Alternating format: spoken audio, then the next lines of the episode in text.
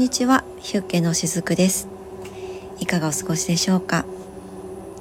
えー、っと今日でねお正月三が日最終日となりましたけれども皆様、えー、いかがお過ごしですか？今年のお正月はですね本当にあの暖かいお正月でしたね。えー、っとこれを収録しているのはね前日の2日の日です。うん。で明日はまあ、ちょっと雨予報になっていてこれを配信する日はもしかしたら雨になっているのかなと思っていたりもしますけれどもあのー、昨日はですねえっと瞑想のイメージワーク、えー、っと石川県の方で起きた、あのー、地震に、ね、思いを馳せて皆さんで、えー、光を届けましょうということでねあの配信させていただきました。あのどれくらいの方がねお耳寄りくださっているかはわからないですけれども、まあ、一人でも多くの方が何かこう実際にねアクションを起こせなかったとしてもやっぱり私たちって、うん、肉体という存在ではあるんですけれども何て言うのかな肉体を存在させているのはこの一人一人の意識の中で起こっていることなんですよねだから私たち一人一人がどんな意識でいるかっていうことがそのミクロの単位で見てみれば怪我もそうだし目の前で起こることもそうだし、えー、っと自分が引き起こす病とかでもそうなんですけどやっぱりこうどんな意識でいるのかっていうことが必ずあの物質化されていくのがこの世界なんですよね。ということはその一人一人がどんな周波数でいてどんな波動を放っているかっていうことがあの遠く離れたところでそれを起こすっていうこともあるんだっていうことをこういったこう地震っていうそういったものを通してやっぱりあの直接被害に遭わなかった私も含めてそうなんですけれどもそういった一人一人の方がですねあの自分の身に置き換えてそれを見ていくっていうことはね、まあ、そういったことを与えられていることなのかなっていうふうに思っていますので昨日はね瞑想の配信をさせていただきました。この放送を聞いてくださっている方で、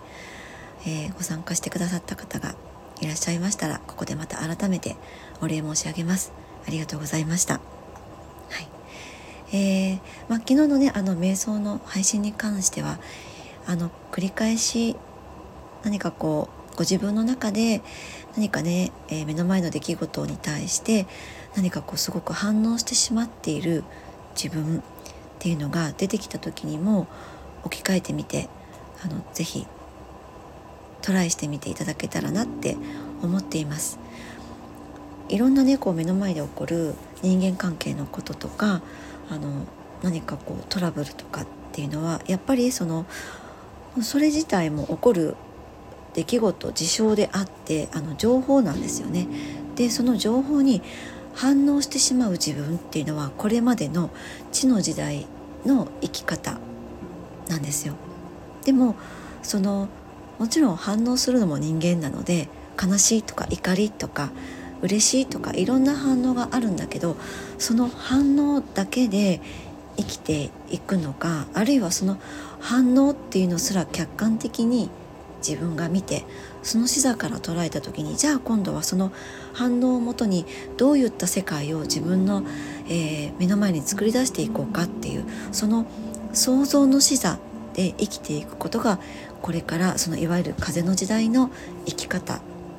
だと私は思っているんですね。で今日はその辺りのことをもう少しお話をしていきたいなって思うんですけれども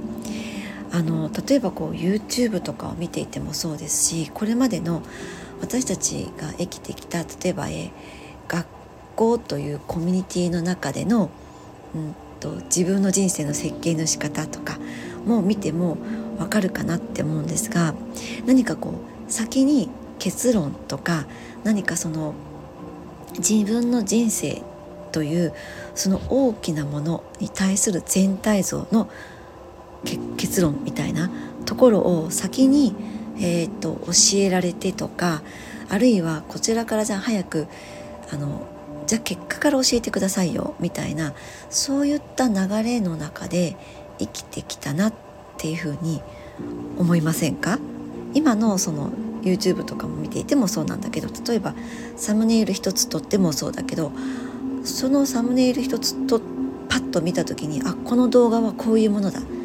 て言って分かってあの多くの方がじゃあそれ気になるから私見ようっていう、まあ、そういった流れもあるのかなって思うんですよね。でそれがいい悪いっていうことを私は今日ここでお話ししたいことではなくて何かこう例えばそうだな人と会話をしている時も「えもうそんな話いいから早く結果教えてよ」っていうふうについついなっちゃうこともあったりするのではないかなって思うんですね。でそれは例えばこうビジネスシーンとかだったりすると先に自分が今から言いたいこと結論をパッと述べてじゃあその要点を細かくこうを伝えていくってその結論に至った経緯を伝えていくってそういうのってもちろん大事だと思うんですけれどもそれを自分の人生に置き換えてしまうとそれはちょっと、うん、なんか違うのかなって私は思うんですね。もちろんその現代の社会の人たちって忙しいんですよねそうだからそのどういうことなのって早く結論言ってよっていうふうに私たちはすごく急いじゃう癖を癖づけられて育ってきたかなって思うんです。うん、でもその先にねそうやってそのえー、っと結論を言ってその後に要素を要点を順々に説明していってってあのそういうふうにやっていると何て言うのかななんかつなぐというそういった力を弱まらせていってしまうと思ってるんですね。だからよく点と点がつながって線になったっていう表現をねすると思うんですよ。そういったことってありませんか？ご自身の中でも。その何かも物事が起こっているその点というもの。でその時はその点というものがよく分からなかったけれども後々振り返ってみた時にあの点と点がつながって今やっと線になった。っていうそういったのってとってもね大事だと思っていてでもそうやってつなぐ力が私たちそもそも弱まっていると思うんです。だからこそその目の前で起こっている出来事にすごく反応するっていうその力をすごくエネルギーとして使ってしまってその点と点をつなぐ力の方にいわゆるそれが想像していく力ですよね。それが弱まってしまっていると思うんです。だから今それを取り戻してほしいって私はすごく思っているんですね。だから人生を例えば先にその全体像を掴んで成功しました？って私は思っちゃうんですよ。なんかこうねえっといい学校を卒業していい会社に就職して、えー、いい結婚をしていい家庭を築いてって。なんかそんな風に、うん、若干こうそういったね教えられてきた風潮の中で私とかは育った世代なんですよ。でもそれがそっくりそのまま、まあ、もう本当に綺麗に当てはまっている人の人生って私自分の周りで誰一人いなくって必ずどこかで違うものがやってきてるんですよね。途中まではすごくいいところまで行ったけどここで違うことが訪れたってでもその全体像を先に私たちってこう教えられてきてるのでそこにそれがこう正解じゃないっていうものがふっと起こってしまうと途端にこれまでなんかこう築き上げてきたものすらもうガラガラガラっと崩れ落ちちゃうってそういったことって結構私は自分の周りでも目にしてきているんですよ。だからそもそもその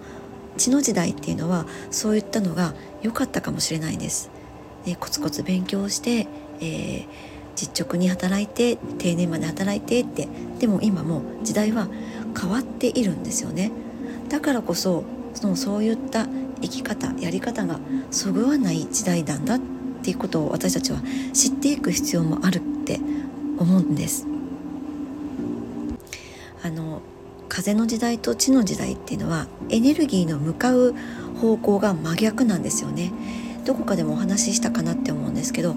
地の時代っていうのはエネルギーをこうね自分の内側へ内側へとそのえー、っと矛先を向けるような感覚です。だから地球にどんどん溜まっていくっていう感じなんですね。でも風の時代っていうのはもう外へ外へと向けていくイメージです。だからどんどん放出させていくっていうことがとってもね大事になってくるんですよねそうそんな中でその全体像をガチッと先に決めてその中に何かこうルールを決めてそこにのっとっていくっていうやり方ってもうそぐわないなっていうのがなんとなくねお分かりいただけるのではないかなって思うんですね。そうもうどんどんその今いるこの世界線すらコロコロと変わっていくんです。あの安定っていうものを基準にして見てしまうとこれから先はちょっとねしんどくなると思いますだからだからこそ変化ということを基準にしていくともういくらでも好きな変化を起こしていきやすい、ま、そういったね時代に入ってきたっていうことなんですよね。から想像っていうところの視座に自分が立っていればこれから先はどんな未来もね作り出せていけるってそんな風にも思うんですよね。全体像を先につかむっていうやり方はその最初の全体像の捉え方をもしも間違ってしまっていたらそう簡単には修正できないじゃないですか。でもその自分の中にある要素その点と点みたいなものを少しずつ少しずつ結び合わせていくっていう力をあの強くしていってそこをだんだんとちょっとずつでもつなげていってそうやってその先にある全体像を自らがつかむというやり方はもしかしたらね時間はかかるかもしれないんですけれども修正がね楽になってくるんですよ。そうなんか先に全体像を捉えていて何かこう一回でも間違ってはいけないっていうそういったエネルギーの中で全体像に向かって進んでいくとちょっと一度転んでしまうとさっき言ったみたいにそれまでのやり方っていうのがもろとも崩れてしまうっていう方にあの自分の中で起こしてしまうんですよねそういったものをね。そうでも何かしらの失敗があっても一つ一つそれをつなげていって自分がその全体像を掴んでいくんだっていうふうにしておけばちょっとの失敗が起こったとしてもその修正っていうのはね簡単にできていくと思うんです。あこのやり方は自分に合っていなかったんだじゃあこっちをチャレンジしてみようってそういう感覚でいくらでも修正していくことができると思うんですよね。だってこの要素と要素っていうのはあの先ほども言ったみたいに点と点なのでそれをつなぎ合わせていてなんかこうあれこれうまく合わないなって思っても1個2個前の要素まで立ち戻ってそこからそのボタンをねもうまたかけ直すみたいなそういった作業って自分ができると思うんですよ。そう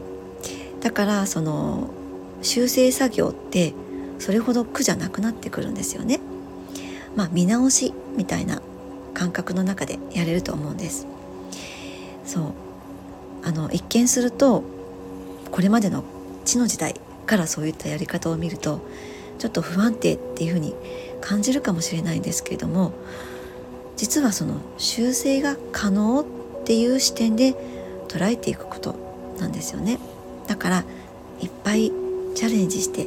いっぱい失敗もしてそしてさっさともう修正もしてそしてその、まあ、いわゆるこうトライアンドエラーっ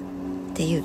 そういった、うん、ベースで何事もやっていくっていうその時代に入ってきていると思うんですね。うん、今までみたいにこう何かこう狙いすましてもう一発やみたいなねそういった感じではないですよね。うん、だから、まあ、それってつまり何かこう一つのことに固執執着してしまって何か身動きが取れないっていうそういった状態が一番危険だっていうことにもなってきますよね。そう、うんまあ、重要の視点そして創造的な視座でいることそういった中で私たちってアセンションっていう方向に、えー、向かっていけると思っています。はいということで、えー、っと明日から仕事始めという方もいらっしゃいますでしょうかね。はい、私も明日から、えー、看護師の仕事もこの雫の活動も、えー、両方ともねそれぞれに、えー、より精進してまいりたいなと思っていますのでまた、え明日からもどうぞよろしくお願いいたします。はいということで、えー、しずくでした。